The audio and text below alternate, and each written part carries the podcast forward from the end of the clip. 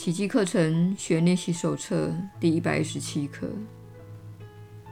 一零三，上主既是爱，故也是幸福。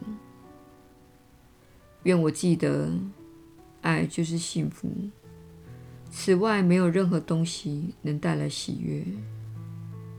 因此，我决心不再沉溺于任何虚拟的爱中。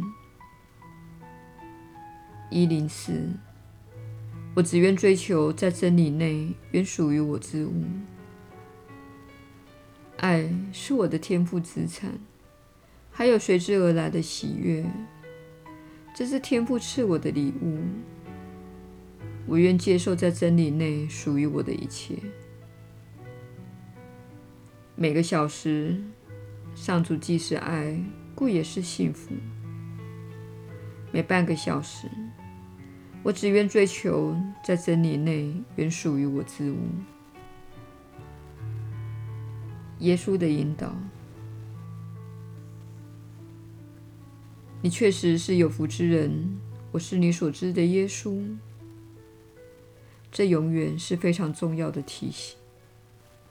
你被允许过着幸福快乐的生活。幸福表示与爱一致。比如说，你享受为家人烤饼干。如果这确实是你享受的事，它让你感到幸福。这就是你在那个时刻可以去做的正确的事。如果你在午后有点疲倦，躺在床上休息片刻，会让你感到喜悦，因为你享受臣服于床铺的感觉，这也是无妨的。你可以小憩一下，享受这份幸福。但是你被教育这些事是无足轻重、没有价值的。甚至是一种罪。幸福是一种感觉，也就是感觉到我现在在做的事，恰恰是我想做的，这是完美的。我不会想去其他的地方，不会嫉妒任何人，不渴求任何事情，也不追逐任何的东西。我在这里做自己是全然幸福的。太棒了！这表示你正在做正确的事。当你觉得很挫折或生气，当你生病或身体不舒服时，并不会有幸福的感受。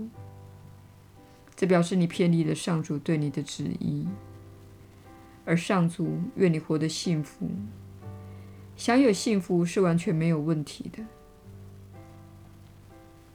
然而，你们有一种影响深远的文化教育，那就是要受苦和牺牲、努力工作、长时间埋头苦干等这类的观念。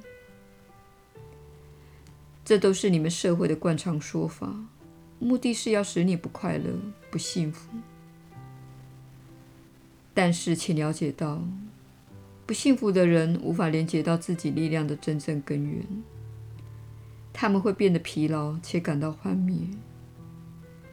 然而，感到幻灭代表你仍然相信幻象。因此，请确保你活得幸福，确保你连接上源头，即使只有片刻也好。请感激你能享有片刻的幸福。当它消失时，至少你知道那是什么样的感觉。我是你所知的耶稣，很高兴明天能够再见到你。